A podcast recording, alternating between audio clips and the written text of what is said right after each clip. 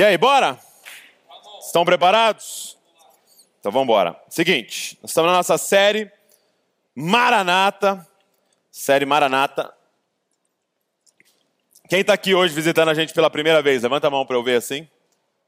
Primeira vez, levanta a mão bem alto para eu ver. Oh, beleza, então é o seguinte, nós estamos na série Maranata. Maranata, gente, ela é uma palavra que tem três significados, ok? Tá lá? Tem como colocar lá na tela, deu certo? Maranata tem três significados, ok? Essa palavrinha.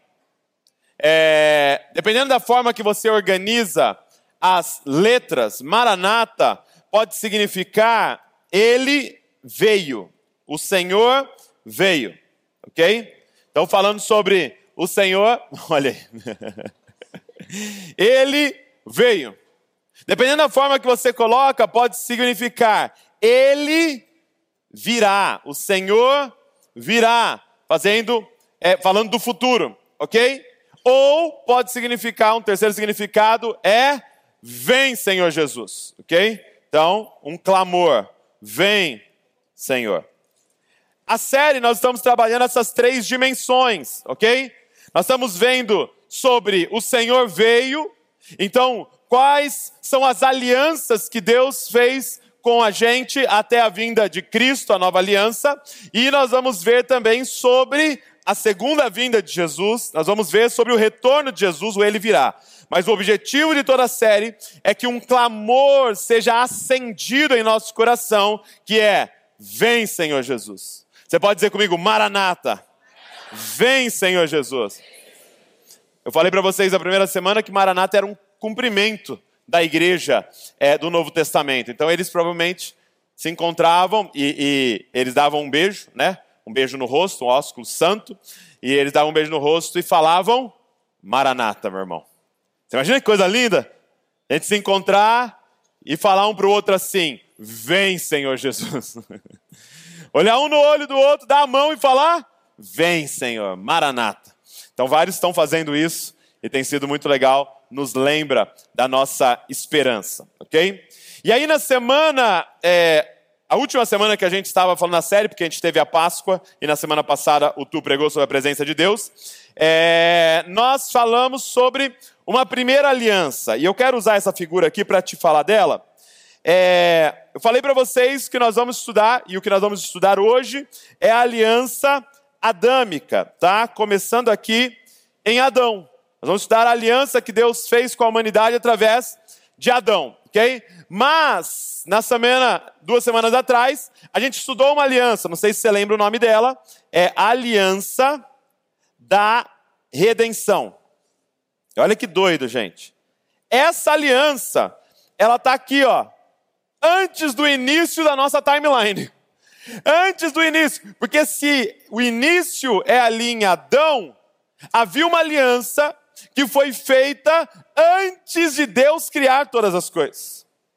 E aí eu dei o exemplo para vocês, pegando três pessoas aqui e representando o nosso Deus. Gente, nós temos uma doutrina muito importante no cristianismo, que é a doutrina da Trindade.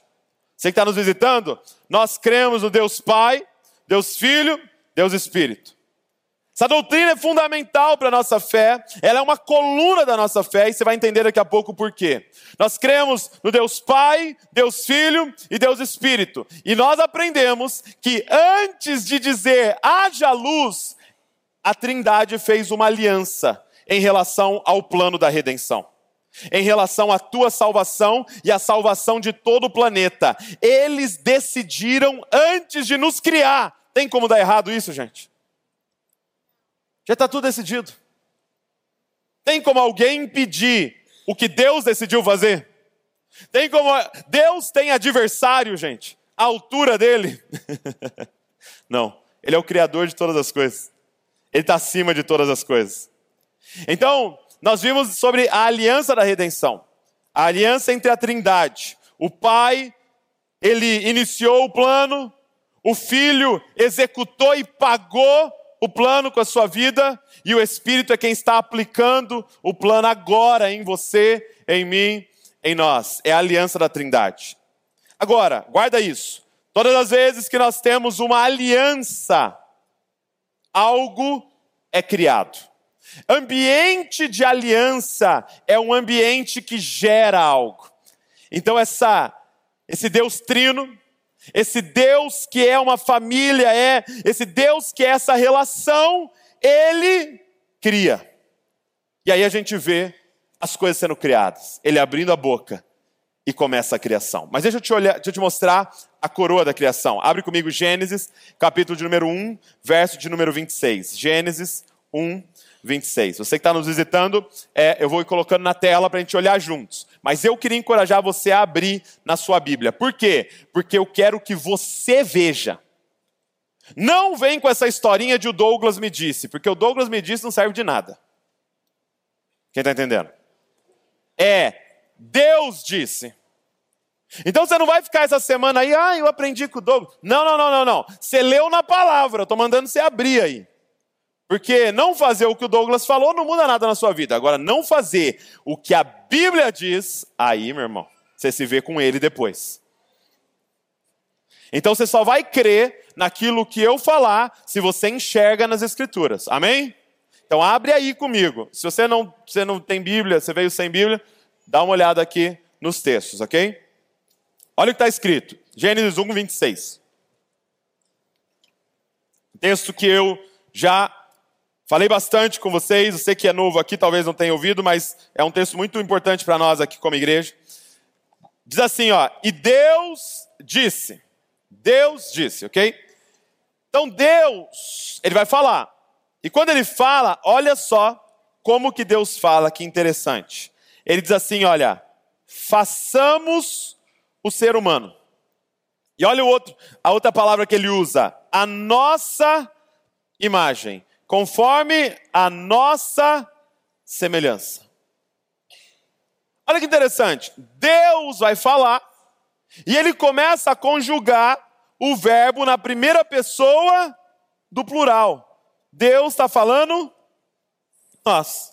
Façamos. Ele não fala, eu vou fazer o ser humano a minha imagem e a minha semelhança. Ele fala: façamos o ser humano a nossa imagem, a nossa semelhança. Por que, que ele conjuga o verbo na primeira pessoa do plural, gente? Eu acabei de te dar a resposta. Porque o nosso Deus é trino. Nós cremos na trindade. Ele é o Deus Pai, Deus Filho, Deus Espírito. Esse relacionamento perfeito. Então, gente, guarda isso. Desde a eternidade passada e até a eternidade futura, Deus é essa relação perfeita. E aí, essa relação perfeita vai criar. E ele vai criar um ser, olha que coisa maravilhosa, que é a imagem dele e semelhante a ele. O que que isso quer dizer? Em outras palavras, ele vai criar filhos. Já ouviu a expressão é a cara do pai? Meu Deus, é a cara da mãe. Ah, então a mãe é um joelho, né? As pessoas olham. É muito louco. Quando você vê um bebê, quem conhece a mãe fala que é a cara da mãe. Quem conhece o pai fala que é a cara do pai. Né?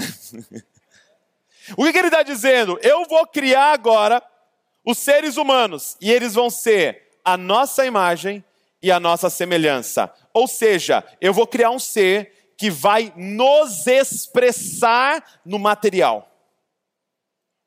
Eu estou criando as coisas materiais, árvore, grama. Eu estou criando o mundo, o planeta, a água, o oceano, peixe, animais, e eu estou criando todas as coisas. Mas agora eu vou coroar a criação com os meus filhos, com as minhas filhas, aqueles que vão expressar no material quem eu sou no invisível.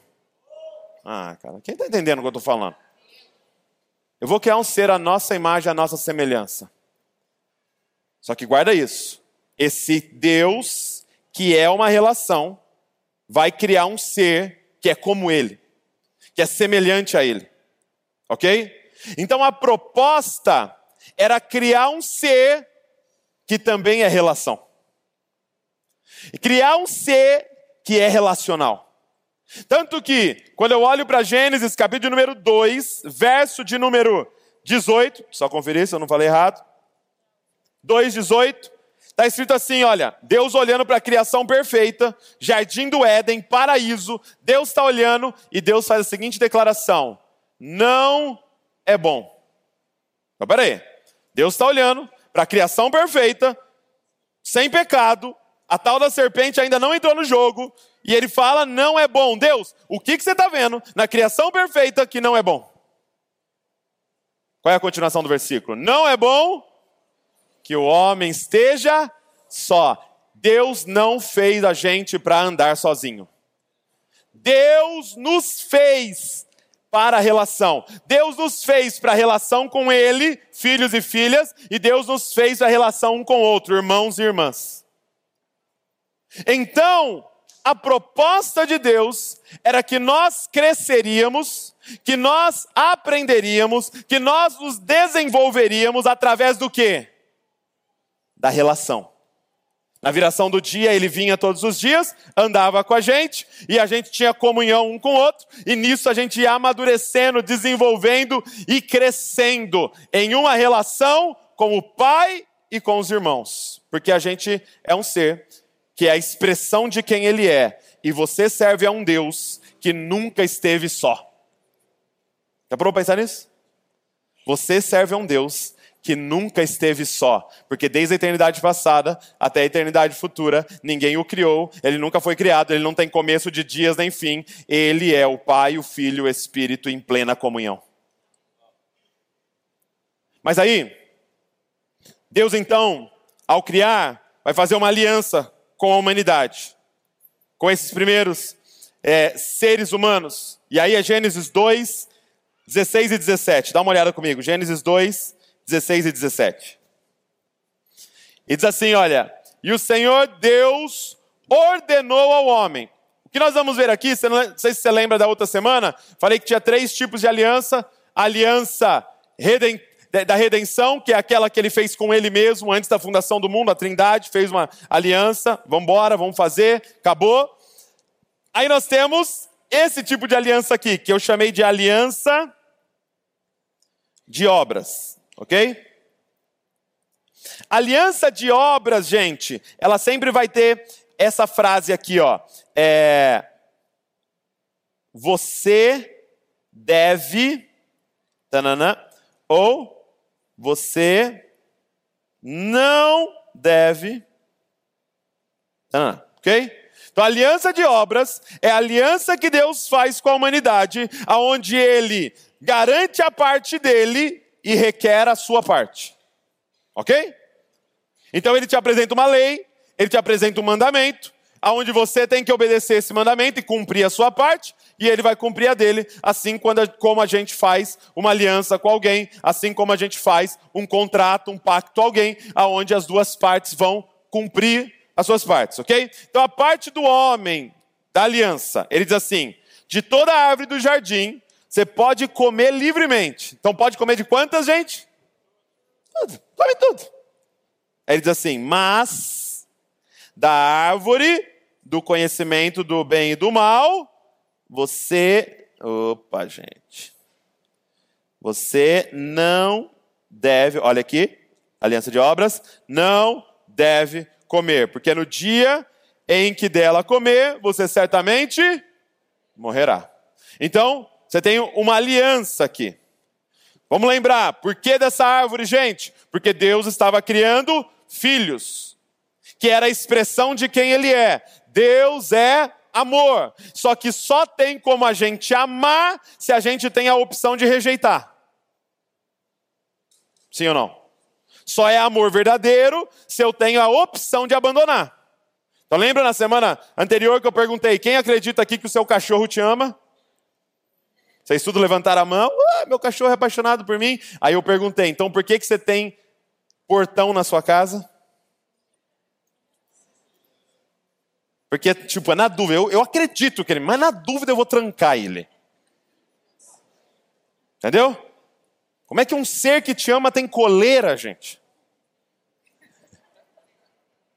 Na dúvida eu vou amarrar ele. Só que Deus não colocou coleira em você. E Deus não pôs portão. Ele falou: tá aqui a opção de você me rejeitar. Porque eu quero alguém que me ama voluntariamente. E aí a gente chega em Gênesis 3, verso de número 1. Olha o que diz Gênesis 3, verso de número 1. Mas a serpente, mais astuta que todos os animais selvagens que o Senhor tinha feito, disse à mulher. Então nós somos apresentados aqui a uma tal de serpente. Uma cobra. Mas a serpente, mais astuta que todos os animais selvagens que o Senhor Deus tinha feito. Quem criou a serpente, gente? Hum, Deus. Então, esse, esse personagem que nós somos apresentados aqui também é uma criação de Deus. E ele, e eu quero que você entenda, não é, gente, um animal.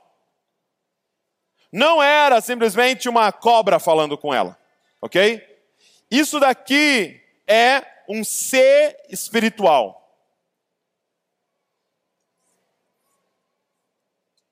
Que nós conhecemos como Satanás. Pode escrever Satanás assim? Não dá problema? Aquele que não mencionamos. Isso aqui é um ser espiritual. E deixa eu abrir um parênteses aqui, que é interessante quando você olha para o texto. Ela não ela, ela a, a mulher não estranha de falar com ele, né? A mulher não fala, misericórdia, sai daqui. Está amarrado. Tá atrás de mim. Ela não estranha. Ela conversa normalmente. O que me dá a entender que eles, de alguma forma, conviviam com seres espirituais no Éden. Sim ou não? Então ela vai falar com esse ser que foi criado por Deus, o mais astuto, que é Satanás. Quando você olha para textos, para os textos que vão abrir um pouco o entendimento sobre Satanás, por exemplo, é, e, e Satanás significa o nosso adversário, esse ser espiritual criado por Deus, ele foi criado antes do homem e da mulher, ok? Ele foi criado antes do homem, ele foi criado com os anjos, nas regiões celestiais. E o que a Bíblia nos diz, por exemplo, em Isaías 14, é que de repente esse ser espiritual, que estava com Deus, que servia a Deus, que era uma criação de Deus, ele decide que ele quer ser maior, subir mais alto que o Altíssimo. De repente, orgulho entra no coração dele e a Bíblia diz que ele é expulso. Jesus fala: Eu vi ele sendo expulso e caindo do céu. Ele é expulso e um terço dos anjos é levado com ele. E agora, esse, movido a orgulho, agarrado em seus méritos, agarrado em suas obras, querendo subir mais do que Deus, que é expulso, ele está nesse jardim. Para poder falar com a humanidade. E olha que diálogo interessante. Gênesis 3, eu quero enfatizar com você o verso de número 4, ok? A serpente começa a falar com a mulher, eu vou ler o que está antes, diz assim: a serpente fala para a mulher: É verdade que Deus disse: Não comam do fruto de nenhuma árvore do jardim? Então, olha que interessante. Deus falou que podia comer quantos frutos? Hã? Tudo. Só tinha um que não podia. Olha o papo da serpente. É verdade que Deus disse: Não comam de nenhum fruto. Primeira coisa, ele já começa a falar: Deus é um estraga-prazer. Quem já, algum dia, seja vulnerável agora, acreditou nessa mentira, que Deus é um estraga-prazer? Levanta a mão assim para eu ver. Né? Não pode nada, não pode fumar, não pode beber, não pode ter sexo, não pode ter o quê. Deus do céu, Deus criou todas essas coisas e falou: não pode, não vai fazer nada. Isso aí é só para ficar na sua frente, você passando vontade. Mas o que está escrito? Coma de tudo. Só tem essa lei, só tem isso aqui que eu não quero que vocês acessem. Ok, mas aí continua. A mulher respondeu à serpente: Do fruto da árvore do jardim podemos comer, dá pode comer de tudo. Mas do fruto da árvore que está no meio do jardim, Deus disse: Vocês não devem comer dele, nem tocar nele, para que não venham a morrer. Olha que interessante. Deus falou uma coisa sobre tocar nele? Não. Ela já deu uma aumentada na lei. Deus falou, gente, não come. Adão, para passar para ela no discipulado, falou: não come nem toca.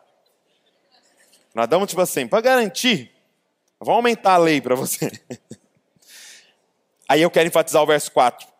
Então a serpente disse à mulher: Olha isso, é certo que vocês não morrerão. Olha o que ele está falando sobre Deus. Ele é mentiroso. Sabe aquilo que ele falou que ia fazer? Faz nada. Sabe aquela promessa? Não cumpre nada. Ele come... E ela começa a jogar as, os venenos. Certamente você não vai morrer. Porque Deus sabe, Deus está escondendo um negócio de você. Deus sabe que no dia em que vocês comerem, os olhos de vocês se abrirão e, como Deus, vocês serão conhecedores do bem e do mal. Presta atenção no que ela está fazendo. A proposta da serpente é a seguinte: você não. A proposta da serpente é a seguinte: abra mão de crescer em conhecimento e semelhança a Deus, se relacionando com seu pai, e acesse o conhecimento com o seu esforço e com os seus sentidos e com o seu braço e com a sua força. A proposta da serpente é a seguinte: deixe de ser filho para ser um empregado bem pago. Você vai conseguir no seu esforço, no seu mérito. O que ela está dizendo? Deus sabe que tem um jeito de conseguir as coisas sem precisar se relacionar com Ele. Sabe por quê, gente, que ele está fazendo isso? Sabe por que a serpente está fazendo isso? Guarda isso que eu vou falar para você agora. Porque Satanás odeia filhos. Satanás odeia filhas. Satanás odeia que Deus é uma expressão de pai. Ei, ele não tem problema em você se relacionar com a divindade para conseguir o que você quiser. Ele tem problema quando você começa a falar assim: Pai nosso. Olha isso aqui. Dá uma olhada no que está escrito em 1 João 2,22. 1 João 2,22 vai falar sobre o espírito do anticristo, sobre Satanás, ok? Diz assim: Quem é o mentiroso, senão aquele que nega que Jesus é o Cristo? Este é o anticristo, o que nega o Pai e o Filho. O que nega Deus, não. Fica tranquilo que ele não está tentando, ai, me fazer virar ateu. Satanás está vindo para fazer virar ateu. Ele não está nem aí ser ateu. Você crê em Deus, ele só não quer que você creia no Pai. Tem uma frase que a gente fala, que é a seguinte, que, que o mundo fala, que é a seguinte: todos os caminhos levam a Deus. Quem já ouviu essa frase? Todos os caminhos levam a Deus. É verdade ou mentira? Hã? Verdade. Essa frase é a mais pura verdade. Todos os caminhos levam a Deus, mas só um leva ao Pai. Fica tranquilo, gente, no final todo mundo vai encontrar com Deus. Todo mundo vai encontrar com o justo juiz. Não importa o caminho que você pegar, eu vou te falar onde vai terminar. Diante de Deus. Mas tem um grupo que achou um caminho chamado Jesus Cristo, que é o caminho que leva ao Pai. Entra, meus filhos. O lance é que ele odeia a sua filiação. Ele odeia que você foi criado para ter um relacionamento de pai e filho com Deus. Ele odeia isso. E é por isso que ele chega no jardim e fala: para com essa bobeira de relacionamento. Você pode conseguir as coisas fazendo come e você será. Olha que doideira! Come e você será como Deus. Eles foram criados para ser a imagem e semelhança de quem? A grande mentira de Satanás é: faça as coisas para você se tornar. Se tornar, sabe o quê? O que você já é em Deus. A grande mentira de Satanás é que você precisa arrumar um emprego para você ficar rico. Ei, você é herdeiro do Criador do universo. Você só precisa começar a viver como filho e viver como filha. Você está aqui para fazer coisas para conseguir o que você não tem. E Deus está falando, não, você está aqui para expressar quem eu sou, aquele que tem todas as coisas. você é um filho, você é uma filha. Só que a humanidade, representada ali em Adão e Eva, eles caem. Eles caem nessa mentira de Satanás, eles pecam, eles escolhem então desonrar a Deus, e a aliança, a aliança de obras é quebrada. A aliança que Deus propôs, ó, eu faço a minha parte, você faz a sua, é quebrada. Traímos a Deus. Mas você lembra o que eu disse na outra semana? Quando a aliança de obras é quebrada, o que, que começa a nascer? No meio do toco, no meio do caos. Por causa da aliança que ele tem com ele mesmo, ele não vai desistir de você. Sabe o que começa a nascer? A aliança da graça. Se a aliança de obras diz você deve, você não deve, sabe o que a aliança da graça diz? Eu vou fazer. E não depende de vocês mais. Graças a Deus. Se a aliança da obra fala, não pode fazer isso, tem que fazer aquilo, a aliança da graça é Deus dizendo: Eu vou fazer por vocês, e todo aquele que crê nessa minha obra vai ser salvo. E eu quero te mostrar então a aliança da graça exatamente depois que o homem cair. Dá uma olhada comigo, Gênesis, capítulo número 3, verso de número 15. Então aqui é a aliança da graça. É quando ele diz: Eu vou fazer. Ok? Olha o que ele diz. Ele está falando com a serpente aqui, ok? Ele começa a explicar a maldição para cada um. Para a serpente, para o homem, para a mulher. Mas olha o que ele diz para a serpente. Gente, Gênesis 3,15 é o texto que dá base para toda a Bíblia. Ok? Falei de manhã, você está coçando para fazer uma tatuagem. Desiste do dragão, do leão. Faz Gênesis 3,15.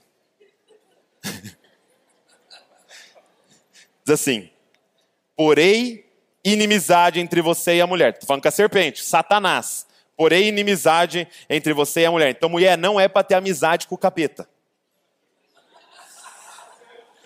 Não é ficar de papinho com o capiroto. Por que essa inimizade? Presta atenção, mulheres. Por que essa inimizade? Porque vai ter uma guerra entre a descendência da serpente e a semente da mulher. O que, que ele promete? Assim que a gente cai, a gente desonrou, a gente traiu, a gente não fez a nossa parte, no primeiro momento que ele chega, ele fala para vocês assim: tem uma nova aliança para fazer. Mas qual que é a nossa parte? Não, agora essa eu vou fazer. Eu vou enviar a semente. O descendente da mulher. E olha o que esse descendente vai fazer. Este vai ferir a cabeça da serpente e a serpente vai ferir o calcanhar dele. Isso daqui, gente, é a primeira vez que o evangelho aparece na Bíblia. E isso daqui é a primeira vez que é aceso o que está queimando até hoje, o clamor maranata dentro de nós. O que, que Deus está dizendo aqui? Presta atenção. Tem uma semente dentro da mulher há um DNA. Vai vir um descendente, ok? Se ele é um descendente, guarda isso agora que tem três coisas importantes aqui. Se ele é um descendente da mulher, significa que ele é um homem, né? Um ser humano, ok? Então, esse que viria da promessa, ele é. Meu Deus, o que, que é isso aqui que eu fiz? Sem 100% homem. 100% homem, porque ele vai nascer de quem? Da mulher. Ok? Mas ele vai esmagar a cabeça da serpente. Só que eu falei para você que a serpente é o quê? É um ser espiritual. Como é que pode um homem esmagar, destruir um ser espiritual? Significa que ele vai ser Deus. Significa que ele é 100% Deus. Então, vai nascer um descendente da mulher que é nascido da mulher, é um, é um homem, mas que é Deus.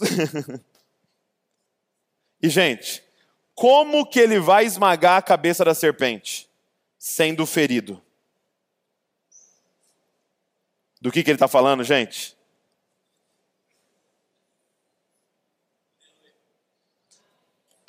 A serpente achou que estava mordendo e envenenando ele, mas na verdade ela estava exatamente aonde ele queria, embaixo do pé dela. E aí ele só ah, esmagou a cabeça dela.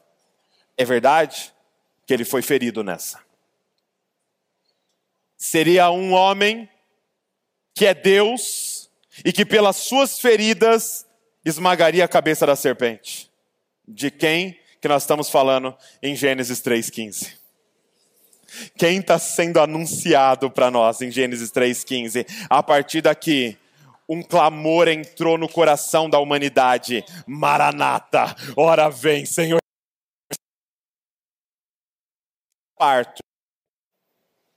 Tinha um clamor. Ele, Maranata. Em cada mulher grávida havia um clamor: Maranata. Vem, Senhor Jesus. Maranata, vem, Senhor. Nós estamos aguardando o descendente que vai esmagar a cabeça da serpente e vai nos salvar. Maranata, vem! E esse clamor está aceso até hoje em nós. Vem, Senhor. E de repente, gente, em Gênesis, capítulo número 4, é muito interessante porque nasce Caim em Gênesis capítulo número 4. Cadê meu Gênesis 4? Perdão, não é esse. Eu não tenho Gênesis 4. Em Gênesis 4 nasce Caim, e o texto diz assim: que ela colocou o nome de Caim porque significa finalmente um filho varão. Qual era a expectativa deles? Maranata. E aí ela tem Abel. E aí fica naquela expectativa: em quem está a semente? Em Caim ou em Abel? E de repente, eles estão num culto, chegou o momento de ofertar, de dizimar lá, e os caras se matam. Oferta é perigoso, gente. Caim oferta algo que Deus não aceita, porque não era da forma que Deus queria. Abel oferta exatamente como Deus queria, e Caim se revolta. E Caim mata Abel. Caim, gente, é tomado pelo espírito do anticristo. E ele mata Abel na tentativa de matar o quê? Fala comigo, a semente. Só que de repente, a Bíblia diz que nasce um descendente de Adão que tem o nome, e agora eu quero começar a construir com você aqui, que tem o nome de Sete. Ok? Então nasce Sete. Tá? Sete, em Gênesis 4, 25 ali, você está anotando? Vou colocar para você aqui. Nasce Sete. E, e qual que é o lance de Sete, gente? É que Sete carrega a semente. Quando eu digo a semente, eu estou falando do DNA do Cristo. Eu estou falando de forma literal. De um DNA do Cristo. Então está nele o DNA que lá na frente nasceria Jesus. Está em Sete. E aí, Sete tem um filho chamado Enos. E a palavra de Deus diz que a partir desse momento começa a se invocar o nome do Senhor. Então, esses que carregam a semente começam a invocar o nome de Deus, dizendo: Maranata, vem, Senhor. Porque eles carregam a semente. Quando você começa a ler Gênesis capítulo número 5, talvez você já pulou Gênesis 5, porque é genealogia. Sabe o que é genealogia, gente? É Deus mostrando para você o caminho da semente. Porque diz assim: e teve filhos e filhas, mas fala o nome de um. Porque ele está dizendo: aonde está a semente? Então, Sete tem um filho chamado Enos, e aí você vai ver na descendência de repente, eles começam a falar, você conhece, nós vamos ver na semana que vem, de um tal de Noé. Em Gênesis 6, 7, ele começa a construir ali sobre Noé. E a Bíblia diz que Deus escolhe esse homem chamado Noé para reconstruir o mundo. E eu faço uma pergunta para vocês: por que Deus escolheu Noé? Por causa da semente. Noé era um homem justo e bom, andava com Deus. Mas por que era justo e bom? Por causa da semente, por causa do que estava nele, por causa daquilo que ele carregava, ele tinha amizade com Deus, porque não tinha como ter uma amizade com Deus sem ser alguém escolhido por Deus. Então ele tem essa amizade, esse relacionamento com Deus, carregando a semente. Ele é escolhido. Noé tem três filhos: Sem, Cã e Jafé. Sem, Cã e Jafé. E um deles carregava a semente. Quem era, gente? Sem. Então Sem era o, aquele que carregava a semente. Você passar na prova, Sem, semente. Cã é o cão. Brincadeira, só você. É brincadeira, mas é tipo isso. Tá? Porque no Cã veio os cananeus, veio tudo, deu tudo errado lá. E de Sem é da onde vai vir Israel. Tanto que são os semitas. Gente, olha isso, olha isso. O que, que se levanta na humanidade em vários momentos, vários impérios? Os anti semitas. Quem são os antissemitas, gente? Aqueles que querem matar o povo que carrega a é o espírito do anticristo que foi tomando Hitler, que foi tomando os imperadores, que foi tomando reis, que queriam, tinham um ódio por um povo. Por quê? Porque eles carregam uma semente. Então ele tem um filho chamado Sem. E de Sem vem os semitas. E um dos descendentes de Sem, estou falando só os nomes conhecidos, mas tem toda a genealogia, é Abraão. Gente, Gênesis 12. Deus chega para Abraão e fala: Abraão, sai da tua terra, do meio da tua parentela, e vai para uma terra que eu te mostrarei. E ele faz uma aliança com Abraão. Por quê? Porque ele era bonitão? Porque ele era top? Porque ele era o cara? Não. Como eu e você, Abraão também era um pecador, mas ele creu numa promessa de que nele havia o quê? Ele creu na promessa e foi justificado por ela. Que promessa, gente? Que ele carregava da sua descendência. Um descendente teu vai abençoar todas as famílias da terra. Ah, cara! Ele creu no que ele carregava. Ele não foi justificado por obras, ele não foi justificado pelo que ele fez, ele foi justificado porque ele creu, porque tudo que ele fez era só um reflexo do que ele cria a semente. Deus olhou para Abraão e viu um pecador, mas dentro desse pecador tinha a semente você quiser anotar, Gênesis 12. E Abraão tem um filho. Qual foi o nome do primeiro filho de Abraão?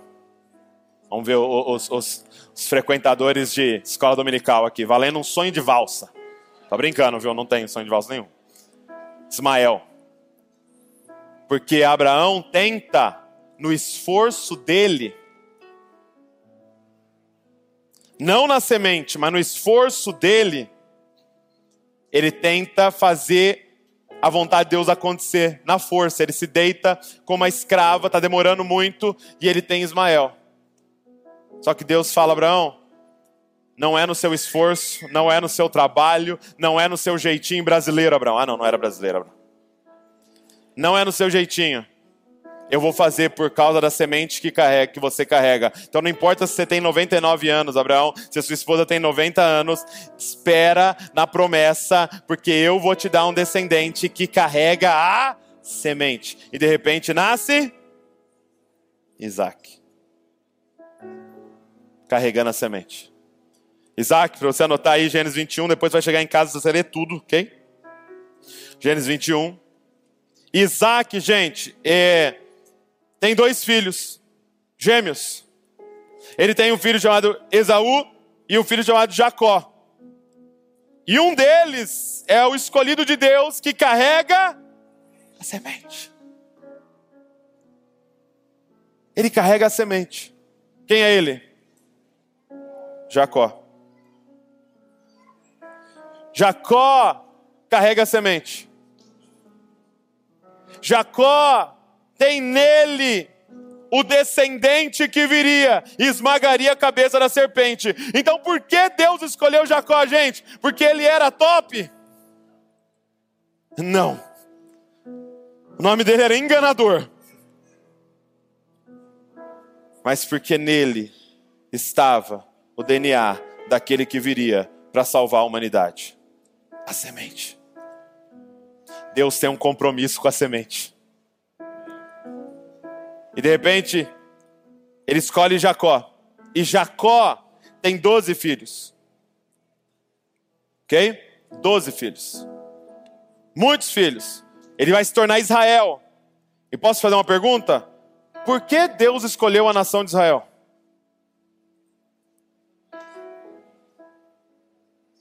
Vou dar uma dica, começa com C. SE, né? Por que essa nação? Porque essa nação carregava a semente. Por que, que nós somos gratos a Israel? Por que, que nós oramos por Israel? Por que nós queremos a restauração de Israel? Porque Israel, gente, você tem que amar Israel até o último dia da sua vida. Sabe por quê? Porque Israel carregava, Israel protegeu a semente que trouxe o nosso Salvador. Ele se torna Israel, ele tem 12 filhos, que são as 12 tribos, e Deus escolhe uma. A semente está ali. Qual é ela? Hã? Alguém falou José. Deus escolhe um dos filhos dele, chamado Judá. E é muito interessante como fica claro aqui, porque Judá faz um monte de escolha errada. Você começa a ler sobre Judá, você fala: Sério, Deus? Esse aqui? O José é tão top, né? Não tem pecado de José registrado na Bíblia, mas Judá fez umas coisas lá, tudo atrapalhada, não vai dar nem tempo da gente entrar aqui nas, nas, é, nas aventuras de Judá ali. Só que Deus tem uma aliança com ele. Judá no final, ele se ajeita, ele, ele se torna um filho responsável ali. Quando naquela história de vender, José, ele é um cara que defende ali Benjamin. Então tem toda uma história que não vai dar tempo da gente entrar hoje, nós vamos entrar nelas. Só que, presta atenção, por que que Deus escolhe Judá, gente? Porque ele era top por causa dos méritos dele, por causa do, do, do, dos diplomas dele, por causa do físico dele, não, porque ele carregava a semente. Você tem uma noção? Deus pega um dos filhos de Jacó, chamado José, e os irmãos começam a perseguir ele, e vendem ele como escravo. E você pode pensar, meu Deus, José está sendo amaldiçoado, José devia ter pecado escondido. Não, era Deus guiando José para o destino dele. O que você muitas vezes está chamando de maldição é Deus enviando você para exatamente aonde Ele quer que você esteja. E aí José vai para o Egito como escravo, é vendido, é traído, é esquecido, até o dia que chegou a hora, Deus coloca ele diante de Faraó, ele interpreta o sonho de Faraó e ele é colocado como governador. Por quê, gente? Porque ele é top? Porque ele tinha uma missão. Ia vir uma fome sobre toda a humanidade, e a família de Jacó e Judá iria morrer de fome. Então Deus mandou alguém na frente para a nação mais poderosa da época, o Egito, para juntar alimento para salvar quem? A semente. Ele traz toda a família de Jacó para o Egito e tem alimento para eles, para que aquele homem fique vivo, Judá, e continue tendo descendentes. Era Deus o tempo inteiro protegendo a semente. E Judá tem filhos, e você vai vendo, e aí um descendente de Judá, que é o mais conhecido para nós, como é o nome dele? Davi. Olha aí, Davi. Davi. Olha que louco, gente, Davi. 1 Samuel, eu até anotei aqui para você, porque eu quero depois que você olhe tudo na sua casa lá. 1 Samuel 16. Deus fala assim para o profeta Samuel, um dos profetas mais poderosos da Bíblia. Deus fala assim para Samuel: Samuel, eu rejeitei Saul. Meu Deus, é 9-2, gente. Tem que acabar. Eu rejeitei Saul e eu vou escolher um rei. Eu vou escolher um rei agora. Se prepara. Vai para a casa de Jessé, porque é um dos filhos de Jessé, que é da tribo de Judá. Vai para a casa de Jessé. Aí ele chega na casa de Jessé, beleza? E ele está lá na casa de Jessé quando Samuel entra, quem ele vê? O mérito. Quem ele vê? O esforçado. Quem ele vê? O cara de rei. Quem ele vê? O que merece. O que pagou o preço. O que se preparou. O que tem diploma. Quem ele vê? Eliabe. Ele olha na hora e fala: É esse o próximo rei. É Deus tem que chamar ele de canto e fala. Ele diz: Samuel, eu não vejo como o homem vê, vocês veem a aparência, eu estou atrás da semente. Eu vejo por dentro. E apesar desse cara ter todos os méritos, não é sobre mérito, Samuel, é sobre quem carrega o meu filho dentro dele.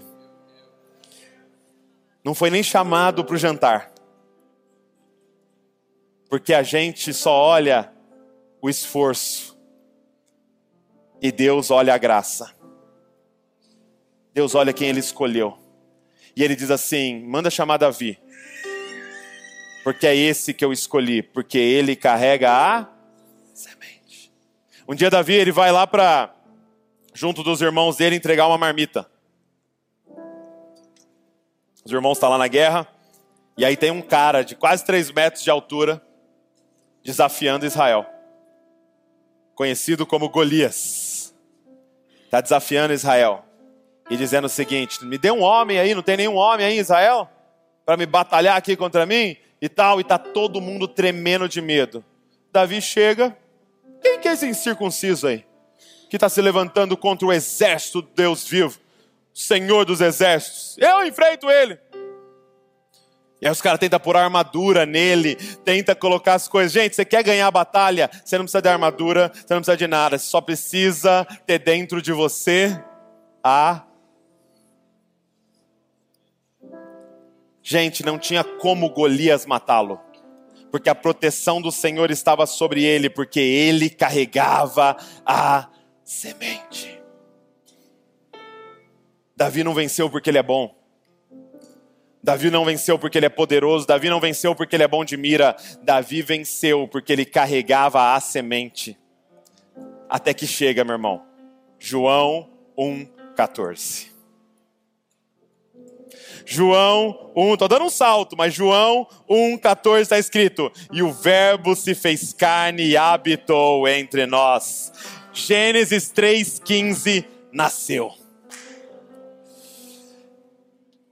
Alguns textos começam com genealogia para te mostrar a semente vindo e de repente aquela mulher, Maria, salve agraciada, se prepare porque a semente está sendo depositada no seu útero e ele vai nascer, Emanuel, Deus conosco. E eu já falei isso para vocês, às vezes lendo os evangelhos, assistindo The Chosen, dá uma invejinha dos discípulos, não dá? Fala, mano, os caras andando com Jesus ali, cara. Os caras dormindo com Jesus. Os caras ouvindo a voz de Jesus. Mas Jesus, no final do seu ministério, fala assim para eles: É melhor que eu vá. Porque se eu não for, ele não vem. E eu te faço uma pergunta: o que é melhor do que ficar andando do lado de Jesus 24 horas? O que é melhor, gente, do que Emanuel, Deus conosco? Ele disse: é melhor que eu vá, porque quando Emanuel for, ele vem. Quem é ele, gente? O Espírito Santo, Cristo em nós. Colossenses 1, 27.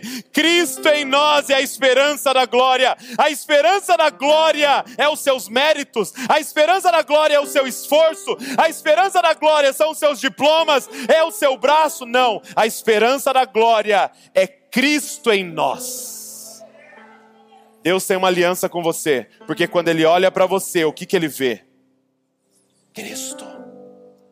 Você hoje que está aqui, que nasceu de novo, quando o Pai olha para você, ele vê Cristo. Ah, gente, você tem noção disso? Quando o Pai olha para mim, quando o Pai olha para você, ele vê Cristo. E os, as emoções do Pai em relação a nós é aquilo que ele sente por Cristo. Bíblia diz que nós somos co-herdeiros com Cristo Jesus. Então não é no seu esforço, não é no seu mérito, não é no seu braço, ninguém pode se gloriar. É o que, gente? É Cristo em nós, a esperança da glória. O que, que nós precisamos então? Crer. Crer que tudo já foi depositado em nós, que nós temos a natureza divina e a partir de agora nós temos que sair por essas portas para viver como Cristo para viver como filhos e filhas que carregam o maior tesouro da, do universo em nós. Vasos de barro, mas com um tesouro dentro. Cristo em nós é a esperança da glória. E a pergunta que eu quero terminar com você aqui, encerrar, é a seguinte: Douglas, como é que eu sei se eu nasci de novo? Como é que eu sei se eu nasci dessa semente corruptível, incorruptível? Como é que eu sei que eu nasci dessa semente e que a natureza divina está em mim? Eu não quero que você saia daqui enganado. Isso aqui não é uma palestra motivacional. Tem gente aqui dentro que está condenado e indo a passos largos para o inferno. Então a pergunta é: como é que eu sei se eu nasci de novo? Se eu nasci dessa semente? Como é que eu sei, Douglas? E você pode saber respondendo duas perguntas. Primeira pergunta é a pergunta que Deus faz para Adão, assim que ele peca. Assim que Adão peca, Deus pergunta para ele: Adão, onde você está? Deixa eu te explicar essa pergunta. Ele está dizendo assim: Adão, onde você está que não é na minha presença? Adão, onde você está que não é se relacionando comigo, me amando e passando a viração do dia comigo. Adão, onde você está? Olha como a mentalidade de escravo havia entrado na cabeça de Adão e Eva. No momento em que eles erraram, pecaram, caíram, eles fugiram de Deus, ao invés de fugir para Deus. Deixa eu fazer uma pergunta. Quando você fala para seu filho assim, ó, não anda de bicicleta, e ele vai e anda, cai, esfola o joelho, para onde ele corre? Para você. Por quê? Porque ele é filho. Mas Adão não estava mais olhando para aquele ser como seu pai, ele estava olhando para aquele ser como seu patrão. Porque a mentalidade satânica entrou no coração dele. A pergunta do pai hoje aqui é: onde você está que não é na minha presença? Por que, que você está correndo de mim ao invés de correr para mim? Você deixou o diabo colocar na sua cabeça que eu sou um patrão que está atrás de, do seu desempenho? Sério? Então saiba hoje que o espírito da adoção está nesse lugar, dizendo: Ele não é o seu patrão, ele é o seu pai. Então você não vai correr e se esconder atrás de uma árvore, se esconder atrás das coisas criadas para fugir do seu Criador. Errou, você corre para Ele. Onde você está? Mas tem uma segunda pergunta que revela os nascidos de novo. E é a pergunta de Gênesis 4. Assim que Caim mata Abel, Deus chega para Caim e diz assim: Caim, onde está o teu irmão? A segunda pergunta que revela que semente está em nós é: onde está o teu irmão? E sabe qual é a resposta de Caim que não tem a semente? É: por acaso sou eu guardião do meu irmão? Sabe qual é a resposta de Caim? Por acaso sou eu responsável pelo meu irmão? Sabe qual é a resposta de Caim? Por acaso é problema meu? Sabe qual é a resposta do Cristo? Pai, deixa que eu assuma. Mas foram eles que erraram, mas eu vou pagar o preço. Porque, Pai, eu sou responsável pelos meus irmãos. Mas ele não merece, não é sobre quem ele é, é sobre quem eu sou, Pai. Eu sou teu filho. Eu sou filho do amor. Eu sou filho da graça. Eu sou filho da justiça, da santidade. Onde está o seu irmão? A pergunta do céu hoje é: onde está o seu irmão?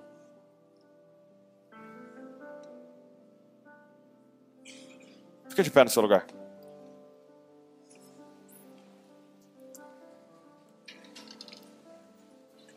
Tem uma graça, gente, para salvação aqui nessa noite. Tem pessoas que vão nascer de novo hoje aqui. Deus está perguntando: onde é que você está, meu filho? Onde é que você está, minha filha? Por que, que você está se escondendo de Deus?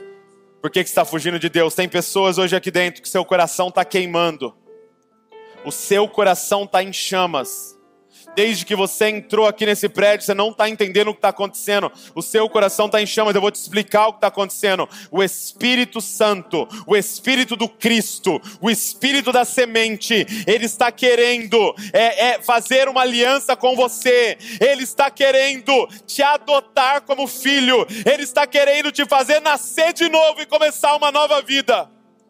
Douglas, o que precisa? Arrependimento. Só precisa de você dizendo: Eu entendi, eu estou num caminho totalmente errado, eu estou num caminho totalmente fora, eu preciso nascer de novo. Precisa da sua humildade.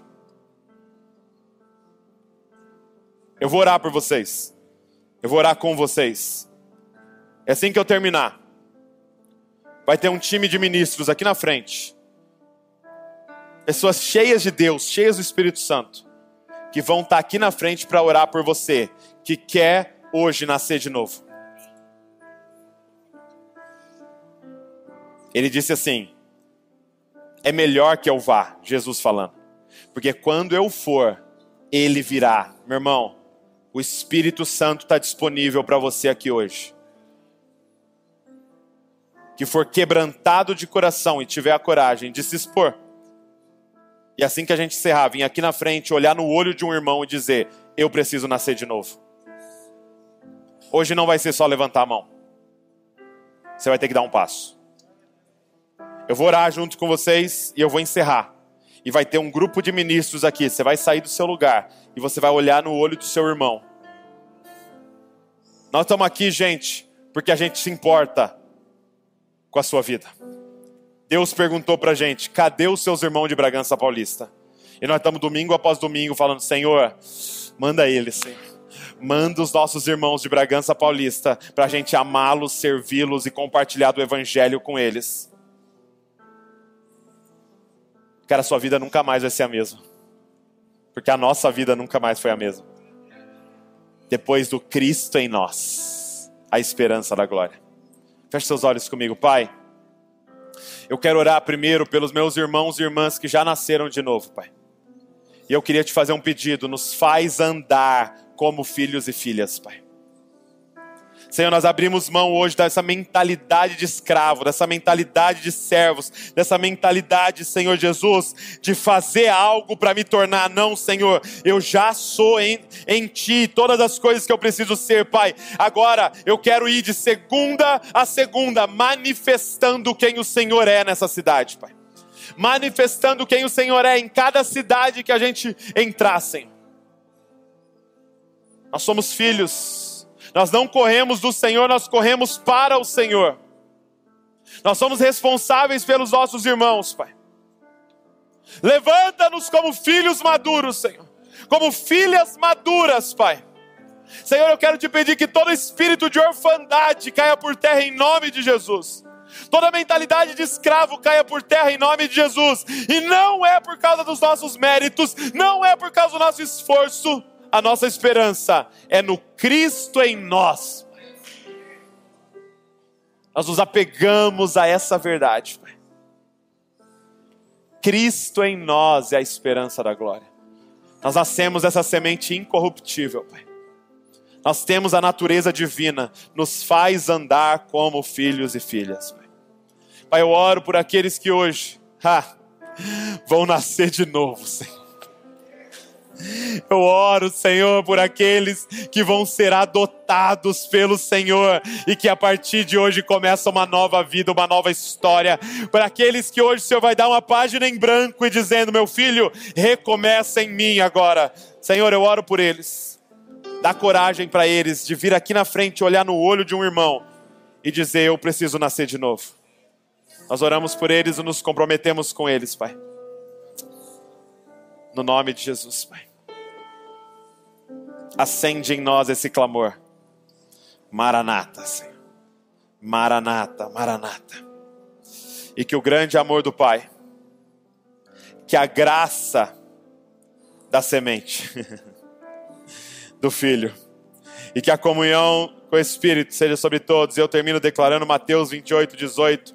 Jesus diz assim: Toda autoridade me foi dada no céu e na terra, portanto, vão Façam discípulos de todas as nações, batizando eles em nome do Pai, do Filho e do Espírito Santo e ensinando eles a guardar tudo o que vos tenho ordenado. E eis que estou com vocês todos os dias, até o fim dos tempos. Maranata, meus amigos. Boa semana.